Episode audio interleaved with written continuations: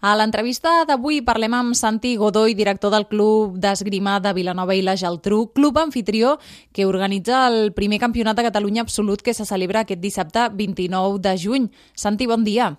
Hola, bon dia, què tal? Primer de tot, què podrem veure en aquest campionat? Uh, aquest campionat és la culminació de tota la, la, el que diem la Lliga Catalana, la última prova d'aquest circuit, mm -hmm. que el que busca és la proclamació dels campions i campiones de, de Catalunya de la categoria sènior de, de totes les modalitats. En esgrima tenim tres modalitats, espasa, floret i sabre. Aquesta és de les poques competicions en les que podrem veure totes les armes al mateix lloc mm -hmm. i al mateix moment normalment les competicions són separades, són tres temporades diferents, però el Campionat de Catalunya unim totes aquestes categories, eh, totes aquestes modalitats i, i ho fem el mateix dia. Santi, no sé si es pot resumir de manera breu, ara ens parlaves d'aquestes tres modalitats, eh, espasa, floret i sabre, quina diferència hi hauria entre elles? Molt bàsic, molt simple. Aquestes, les tres armes eh, venen, tenen una història, no?, eh, eh, particular. És a dir, l'espasa és l'antiga arma dels, dels duels. És un, una,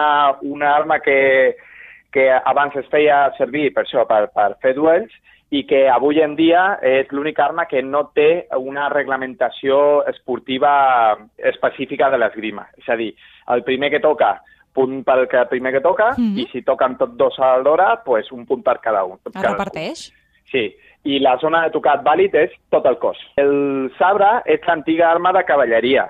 És l'única arma de, de l'esgrima que es pot tocar amb tota la fulla, és a dir, és una arma de tall. Mm -hmm. sí, es pot tocar amb la punta, el fil i el contrafil. I com prové dels, dels, de les lluites de, de, de cavallers, la zona de tocat vàlid només és de, de cintura cap amunt. I el floret és l'arma amb qui va començar l'esgrima esportiva. Curiosament, el floret és l'arma que tot tot el món, el món coneix, però és l'arma la, amb qui es va transformar els duels a una esgrima de sala, una, una espasa eh, molt més petita, molt més reduïda, i té les normes de la, de la prioritat. És a dir, eh, com que era un, en aquella època les, la protecció era molt escassa i molt precària, es va decidir que només es podia tocar al, al pit. Això ha, ha derivat en que ara el floret només es pot tocar, la zona de tocat vàlid només és el, el tronc.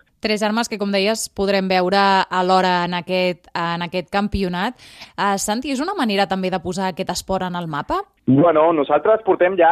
Aquest és el tercer any que ho fem. I és una bona manera de donar a conèixer aquest, aquest esport, sobretot en la comarca del, Garraf Penedès, més que res perquè som dels esports minoritaris els, potser el més minoritari de tots, no? I més que res també és pel el desconeixement de que es pot fer. A tothom li sona l'esgrima, li Exacte. sona les espases, sí, li sí. sona tot, però mai, mai han tingut la possibilitat perquè uh, realment hi ha molts poquets clubs en, on, on es pugui fer. I la nostra idea sempre ha sigut això de de posar l'esgrima en el punt, en el mapa i que sigui molt més propera del que sembla, no?, o veure a, pel·lícules o a sèries i que puguin fer esgrima, que és un esport completament profitós i beneficiós tant per el, el desenvolupament mental com el físic i, a més a més, amb tot el romanticisme sí. de treballar amb espases, l'honor, el respecte, bueno, això jo crec que és una combinació molt bona. Parles d'esport minoritari, però eh, de fet en aquest campionat eh, hi ha dos integrants de l'equip nacional que busquen una plaça per Tòquio 2020, o sigui que potser també falta com una mica de coneixement, no?, de, de que eh, sou un esport minoritari però que té cabuda en el, en el dia a dia.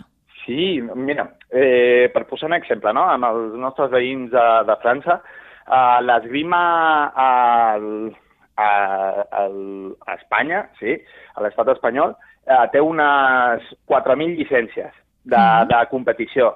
A França estem parlant de 300.000 llicències eh, de competició. És un esport minoritari aquí, però surts i no és ni tan desconegut ni tan minoritari. Jo crec que el nostre treball ha de centrar-se molt més en la divulgació d'aquest esport i mica en mica jo crec que anirem pujant en aquest anys hem pujat, però jo crec que queda, queda molt, molt de treball Eh, també tenim el hàndicap no, dels esports molt, molt, molt massius Mm -hmm. que, bueno, fan una Difícil mica competir. de... També és veritat que no, no tenim que competir amb ells, perquè no, no, no oferim el mateix.